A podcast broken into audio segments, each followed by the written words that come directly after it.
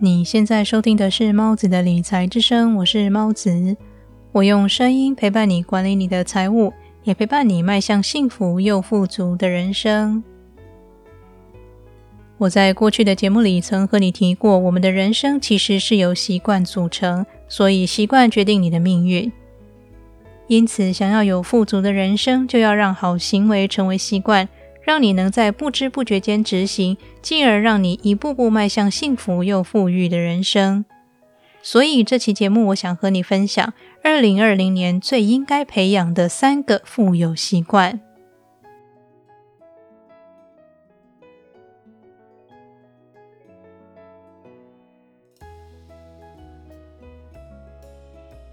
第一个，在二零二零年最该培养的习惯是阅读。我很喜欢的导师 Dan Luck 曾经在他的 Instagram 里说：“Readers are leaders”，意思是阅读者都是领导者。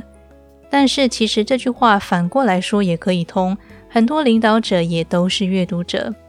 例如比尔盖茨，他每年都有个思考周，在思考周的时候，他会切断所有的网络通讯设备，一个人到安静的地方阅读思考。比尔盖茨每年也会固定分享他阅读了哪些书籍，例如去年底二零一九年，他分享了其中一本由 Matthew Walker 所著的《为什么要睡觉》。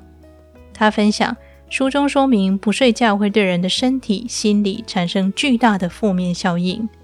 从他的文字当中，可以深刻感受他对这本书的认同，并且引发他对自己生活习惯的重新检视。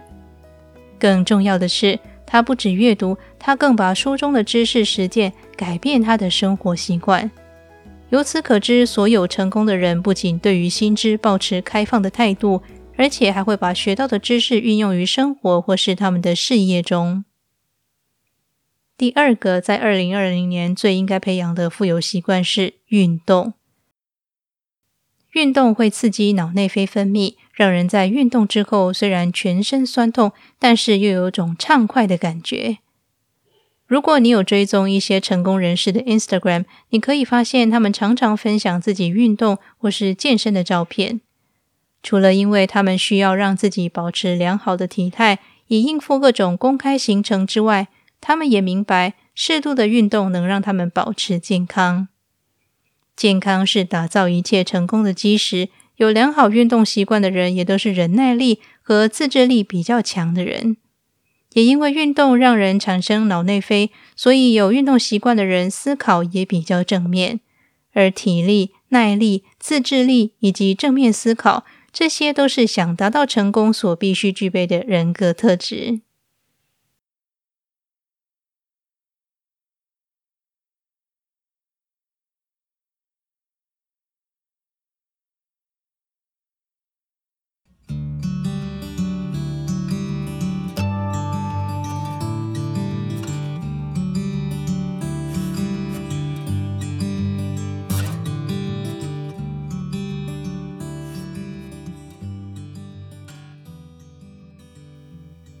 如果你想透过无偿的方式支持这个节目，可以订阅我的 YouTube 频道，让我能达到 YouTube 的获利门槛，以广告赚取一些收入。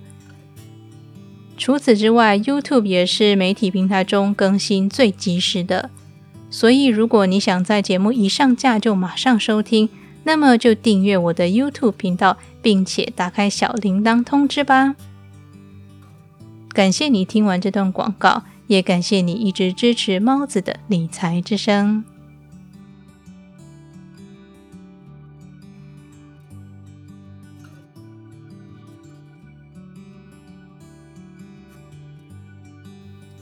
最后一个，在二零二零年最应该培养的富有习惯是友谊。你身边的朋友就是五年后你的样子，可想见身边的人对你的影响有多么的巨大。我在第二十九期《如何利用兴趣赚钱》的节目里分享过如何有技巧的维系友谊关系。如果想变得更富有，就一定要想办法让你身边围绕着富有的朋友，向他们学习，让他们激励你，也让他们带领你迈向财富之路。离开那些总是抱怨或充满负面思考的人。不要花太多时间和他们解释你的梦想，而是要把时间专心投注于你的目标。良师益友不仅激励你成功，在与他人产生连接的同时，也会增加你人生的幸福感。除了朋友之外，别忘了每天给你的另一半一个大大的拥抱，也要常常对家人表达你的感谢之意。以上就是在二零二零年最应该培养的三个富有习惯。在听完这期节目后，不妨从每天阅读一页书、每天运动十分钟，以及每周对一个人表达感谢开始，培养这些富有的习惯吧。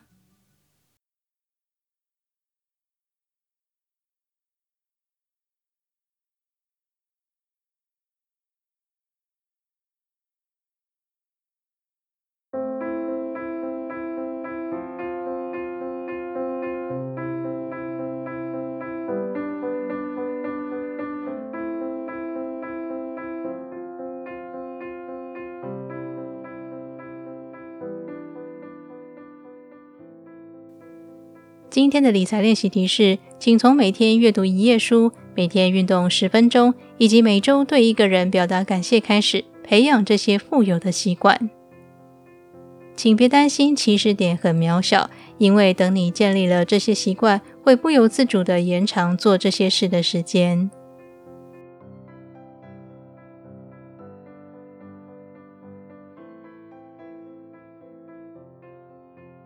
今天为你分享的是，在二零二零年你最应该培养的三个富有习惯。其实富有的习惯还有很多，但是你不用心急，一次只专注在建立一个良好的习惯就可以了。理财和追求财富的人生其实是一条漫漫长路，但是请别担心，我依然会在这里用声音陪伴你，达成你的财务目标。那么，这里是猫子的理财之声，我是猫子，我们下期节目再见。